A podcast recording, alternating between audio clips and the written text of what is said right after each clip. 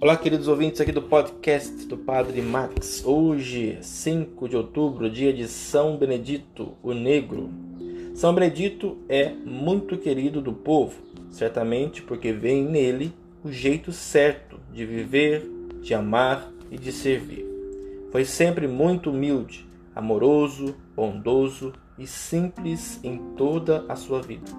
Esse seu jeito de ser e de viver nos dá uma grande lição de como ser cristão. Bondade, humildade, simplicidade são valores indispensáveis e derrubam os poderosos de seus tronos. São Benedito, rogai por nós.